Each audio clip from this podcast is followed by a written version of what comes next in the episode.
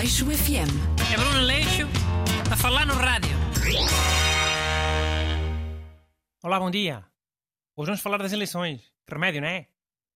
Aqui comigo em estúdio está o ajudante Busto. O que é que achaste, Busto, em geral?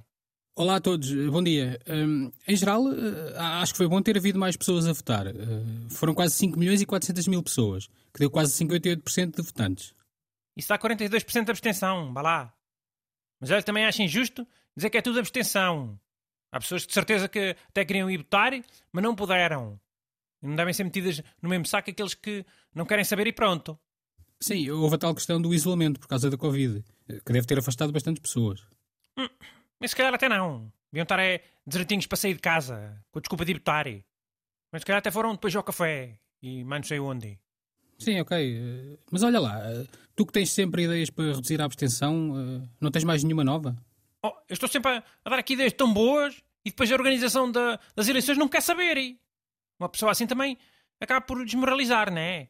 Hum, Tá bem, mas diz lá uma ou duas, se tiveres. Então, olha, sabes aquilo que se costuma dizer? de quem não for votar, não, depois não pode refilar. Sei, depois não pode reclamar, sim. Então, já à altura dessa porcaria passar a acontecer mesmo. Quem não votasse, depois não, não podia mandar vir com nada. Hum, ok, mas eh, para começar, como é que sabia se a pessoa tinha votado ou não? Iam ver ao computador e, por exemplo, imagina que estavas nas lojas do cidadão ou nas finanças, a bufar numa fila que nunca mais andava e que era uma pouca vergonha e não sei o quê. Então os funcionários ouviam e iam ver ao computador se tu tinhas votado. Se tivesses votado, tudo bem, podias continuar a bufar à vontade. Mas se não tivesses votado, vinha logo o segurança dizer para te, para te calares a boca. Só isso? Só isso o quê? É um exemplo. Pois essa lógica era para ser replicada em todos os sítios. Olha, até no trânsito. Aí não foste votar e querias mandar vir com a lesma que tens à tua frente, sempre a pastar?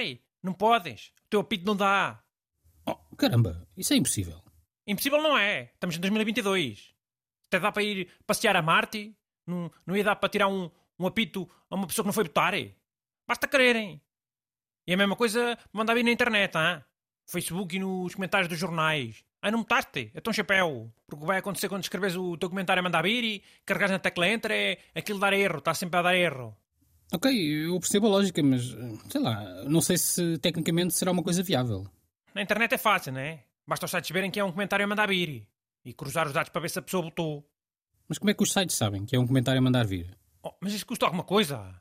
Os comentários têm quase sempre as mesmas palavras. É, é porque é poleiro, chulos, lambões, é tudo a mamar. É. Mas é tudo em, em letras grandes caps lock. Hum, bem, eh, se calhar até dava para implantar uma coisa desse género, sei lá. Eh, Mas também podíamos fazer ao contrário, eh, premiar quem fosse votar, em vez de punir quem não fosse. Sim, também já tive muitas ideias para isso. Uma ideia nova que eu tive era dar prémios à primeira pessoa que fosse votar, como fazem no bebê do ano. Mas o primeiro a votar aonde? Em cada mesa de voto? Não. Quer dizer, sim, não. Pá, sei lá, depende. Sim, pode ser. Depois também davam a na pessoa que tinha de votar. E à milésima. E, e depois ainda havia uns 50 grandes prémios que eram sorteados por toda a gente tivesse ido votar. E os 50 grandes prémios era ficar a legislatura toda sem pagar impostos. Quatro anos.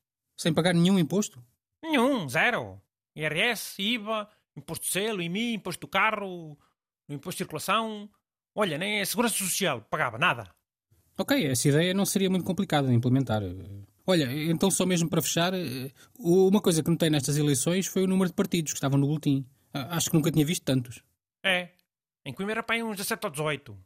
Acho que em Lisboa era para mais de 20. E qualquer dia o boletim são duas folhas. Ou então é com letra pequenita cada vez mais difícil de ver. Para as pessoas votarem tudo mal. é.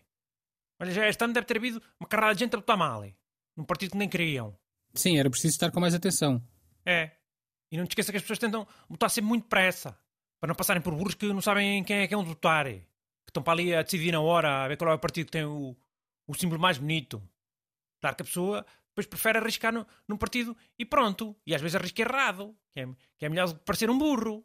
Hum, Mas acho que não há tempo limite para votar. Eu confesso que demorei muito mais do que é costume. Eram tantos partidos e a ordem era aleatória. eh, Tive de ver bem onde é que estava o partido que eu queria. É? Então as pessoas da tua mesa de voto ficaram a achar que eras um burro. Pronto. Ficaram todos a rir-se de ti. Aleixo FM.